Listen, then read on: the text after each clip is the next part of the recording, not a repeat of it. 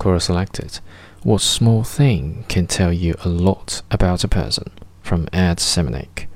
I once had a girlfriend who would say that she could learn just about everything she needed to know about someone by looking at their shoes. First, are the shoes clean or dirty, old or new?